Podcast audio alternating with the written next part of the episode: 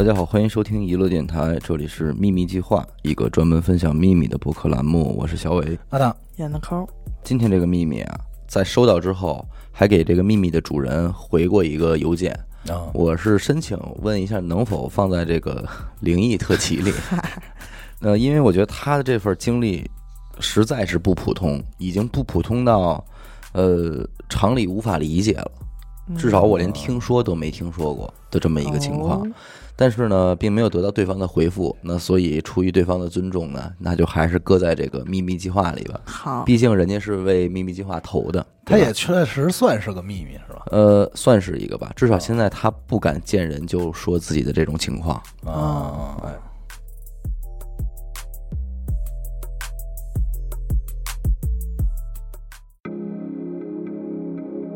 我想讲一个故事，其实不太算是秘密，因为我身边很多人都知道，但是它太离谱了，除了经历过的人，很少有听者会相信。它是我至今为止的一些很重要的人生经历，就像是一个都市传说，甚至在一些悬疑小说中，我也看过类似的桥段。说出来可能也不新鲜，就是共感，不是共情啊，是共感。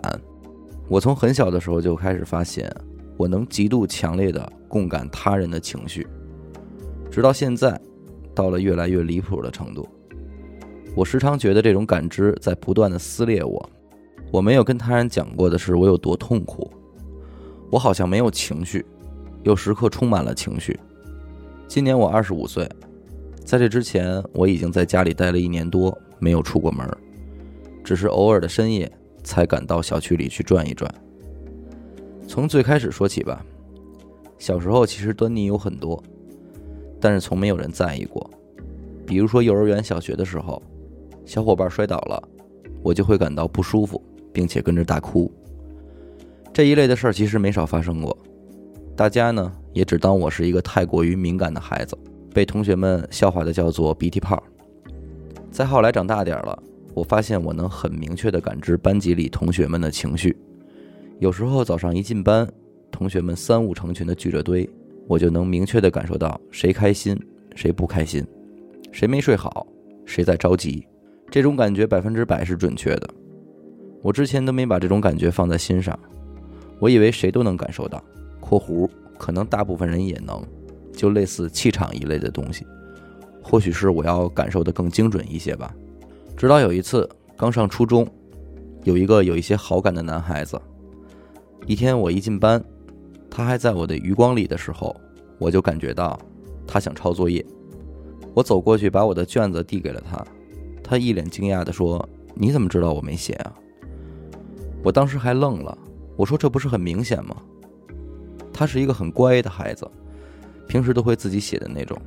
但我当时甚至还以为感知是一种很正常的交流方式。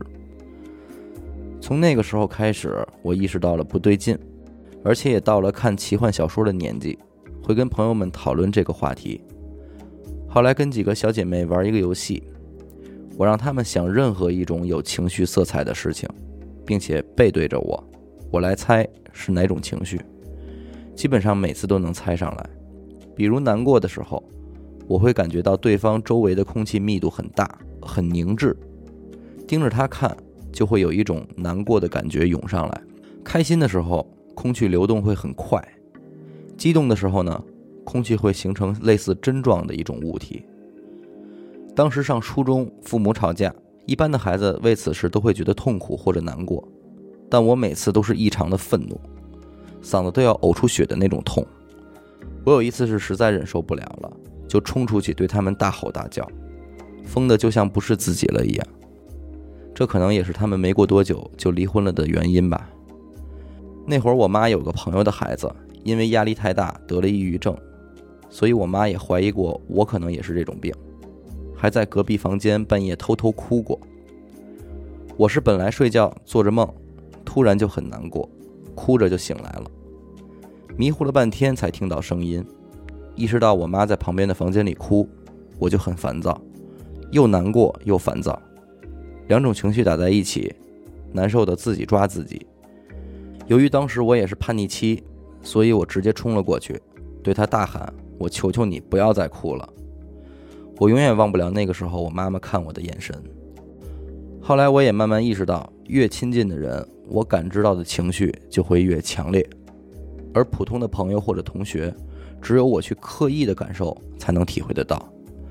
但是如果能一直保持那个样子就好了，这会是对人生很有用的东西。可是再往后，这种感觉就慢慢的又出现了变化，甚至奇怪的事情也增加了。高中的时候，我也大了一些，懂事儿了，知道这些东西不能说出口，不能人尽皆知，也知道要控制自己的这些从外部得来的情绪。无数的事情发生了太多，直到高三有一次，跟一群女生坐在操场边看男生打篮球，我其实并没有太大的兴趣，也没有仔细看。就在我发呆的时候，我突然感觉到我的右脚脚腕剧痛了一下，之后整条小腿都麻了。我第一反应是觉得我自己可能抽了一个很奇怪的筋，但是同一时间呢，我听到了操场边传来的叫声。简短截说，我们班的一个男生右脚腕骨折，我在同一时间感受到了。后来呢，他拄了很久的拐，这也导致我一去学校，右边的小腿就不舒服。相似的事情太多了，不举例子了。大学时候有三件事最具代表性，我简单讲一讲。第一件是有一天晚上，我和舍友一起从教学楼走出来回宿舍，快十一点了，路上很黑。路过一个没有灯的校内小树林，我突然感觉到一阵剧痛，双腿疼得都走不了路了。一瞬间我就跪在了路边。我舍友一脸惊恐地问我怎么回事儿。我缓了好一会儿，只是疼，疼得我头都木了。四周寂静无比，只有树林里传来了微弱的声音。我让我的舍友去看看，他壮着胆子走了进去，惊呼：“有一只浑身是血的小猫，有人虐猫，双腿都打断了，尾巴也割掉了。”嗯，因为真的太晚，我又没有办法离那只猫太近，不然会剧痛。我的两个舍友打车满大街去给他找宠物医院，结果他也没有能挺到第二天的早上。另外一个，有一天我在学校银行取钱，突然感觉到一阵窒息。有一个人走过来，他越近我就越喘不上来气。他去了我旁边的 ATM 机，我整个人的手瞬间都冰了，一直抖得停不下来。赶紧办完业务我就跑了。我当时能明确感受到他进来，我身边整个银行的空气都是不流动的。他面无表情。之后我回了宿舍，过了大概不到一个小时吧，群里就传疯了，有一个学生从基础教学楼的十四楼跳下来了。我第一反应，那个人肯定就是他，因为我不认识，所以我也没有办法明确的考证。但是后来我问过那个人的舍友，他舍友跟我感慨，那是个好孩子，因为家里有一个上名校的姐姐，他又是高考失利才来的我们学校。第一学期因为一些原因被老师挂科了，家里管得太严，他没办法交代，找老师理论，老师又不管，一时没想开才跳的楼，而且还唏嘘说他临跳之前还把自己卡上的所有钱都转给了父母，是怕家里没有人知道他的银行卡密码。第三个也是对我影响最大的一个，在那之前呢，我至少可以在我自己的控制下正常生活。而从那之后，我才变成了现在的样子。就是我大四的时候，住在宿舍，每天一回宿舍就浑身难受，想哭、想吐，甚至想死。当时宿舍里除了我，只有一个舍友，她的状态很好，也是我的闺蜜。我的事情呢，也开诚布公的跟她讲过，她是相信的，而且明确的保证了自己没有这些负面情绪。我开始慌张了。以为是我自身的原因，因为当时我正好考研，并没有考上，确实也应该情绪不好才是。但是这么多年的共感，我很少能感知到自己是什么情绪。我四周无人的时候，该开心该悲伤，情绪都有，但是很淡。其实我本身对考研也没有抱太大的希望，而且家里人也很宽容，要再考或是要工作都随我的便。我也不认为自己应该这么难受。可是事实就是，我确实一天比一天难受，一闭眼就想死，不停的抓自己，甚至拿烟头烫自己，不停的哭。可是有的时候一出门，情绪就不那么严重了。我越来越怀疑是自己的问题，觉得应该去看医生。可是我也明确的扪心自问过：我想死吗？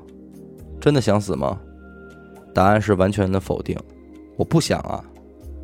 这种情绪持续了快一个月，在我真的要崩溃的时候，我终于找到了原因，是我隔壁宿舍的女生，也是我隔壁班的同学，因为考研失利，精神崩溃了。平时装的像模像样，谁也没有察觉到。直到有一天，她在我们的班级群里边刷屏：“你们爱我吗？会来见我吗？谁谁谁，我一定会去见你的。”疯狂的刷屏这一类的话。才被发现。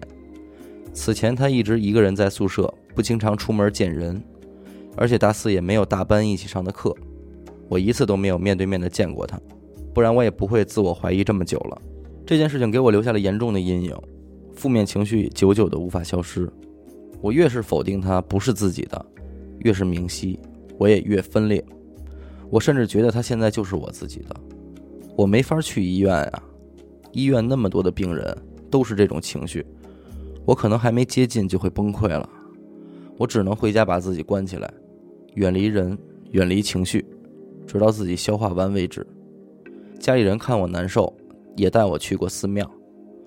我们本地有一个老尼姑，说是会些方术，她让我在人们上香的香炉前站了很久，熏得我全身都是香灰的味道。她说这样能保我好一点。事实也确实如此，回家的路上堵车了，但我却一点没有感觉到急躁。原来屏蔽掉他人的情绪会这么舒服，我可以笑自己的，哭自己的，痛自己的，这太神奇了。我看我母亲也只是笑，不再感觉到担心，不再感觉到自责，这太好了。我说妈，你不要再替我难受了，你越难受，我只能更难受，我没得选呀。虽然熏香只能持续很短的时间，但是真的太舒服了。那个尼姑跟我讲，她说通俗的说，人有三魂七魄，而我这种人呢，三魂七魄不是人类的，而是大自然的。我不是由人转生而来的，而是说白了，是从自然界凭空而来的。我没有前世，同样我也不会有来世。古代有很多的名医或者那些灵验的赤脚医生。也都是这类人，是为了普渡而来的。或许他只是想给我一些希望吧，也或许是真的。反正我是信着听的。我的故事到此为止了。我又考了一年学，下半年就不能再窝在家里独居了，总是要回到人群中，总是要开始新的一页。我在慢慢的愈合，也在慢慢变得坚强。感谢您看到这儿。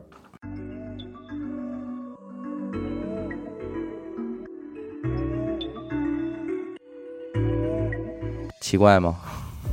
这他妈是超能力啊！我操，是超能力吧？我也觉得这个完全不好评判了一下。对，因为打破我的认知了。我们录了这么多灵异，也曾经检查过这么多的环宇寻奇，没有遇到过这种情况。哦，灵异里也没有类似，没有，没有，完全没有啊！而且他只能被动接受。但是你不觉得吗？他其实能感受到的，通常是一些较为激烈的情绪。对，像什么受伤啊。愤怒的争吵、恐惧、自惧、着急、消极，这种特别极端的情绪，对他的感知就是非常的明显的。而且负面比正面情绪多。嗯，这个啊，如果我们嗯站在一个质疑的角度上来讲，就最科学的来讲，就是他有精神疾病或者是心理疾病。嗯，就是他以为他会这样。